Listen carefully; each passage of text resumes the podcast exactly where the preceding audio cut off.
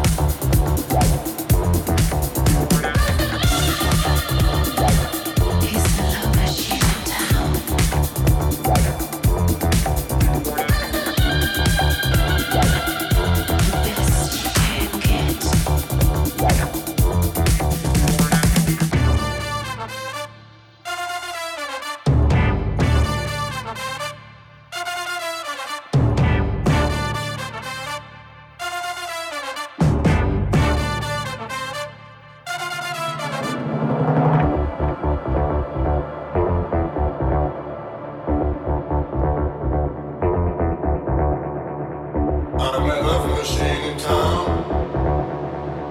The best you can get.